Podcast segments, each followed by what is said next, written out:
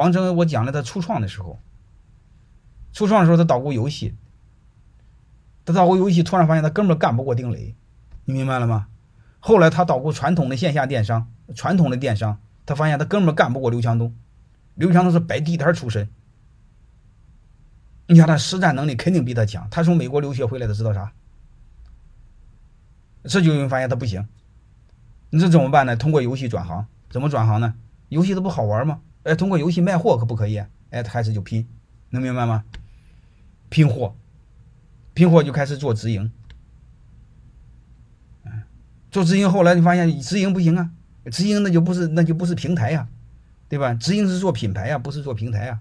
后来那个孙彤宇就戳击他，他说你这不对。孙彤宇就是淘宝之父，淘宝的总裁。马云把他给办了，后来不投资了黄峥吗？黄峥就告那个投那个孙彤宇就告他，你这你这不对，你这在做品牌，你真正的电商一定要做平台，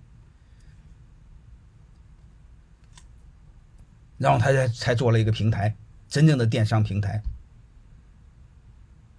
然后再加上他的拼拼拼拼团的游戏，他就是把游戏和电商结合在一起。啊，然后就开始起来了。你会发现背后我说这个事儿啥意思？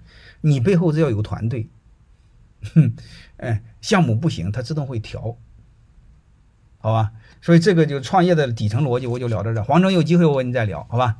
黄峥我专门聊聊了，没有孙同学拼不起来的，这都有关系，好吧？没有没有孙同学，他不一定真正了解电商，啊，但是这个这个这个这还有一个说白了就是他把这个电商，把社交。把游戏全结合在一起，才有了拼多多的今天。